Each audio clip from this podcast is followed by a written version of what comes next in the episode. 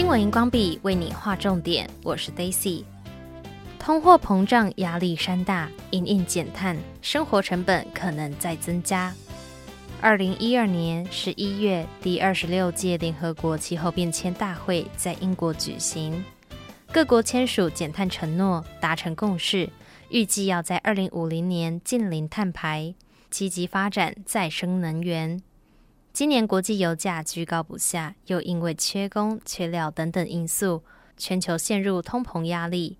这时候出现一个名词“绿色通膨”，是指因为减碳而增加成本，进而带动物价上涨。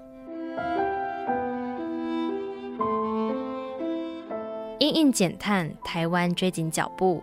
根据中央社报道，环保署预计在二零二四年征收碳费。不过，收费标准都还在与各界商讨中。然而，碳税早在二零一二年，日本就成为亚洲第一个开征碳税的国家，随后新加坡也跟上，而印尼、美国等国家都还在评估研议中。全球注重节能减碳，开始研究环保产品。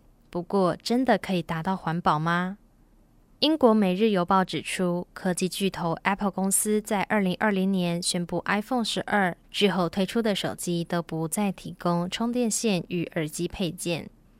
Apple 表示，每年将会减少两百万吨碳排放，相当于减少五十万辆汽车上路。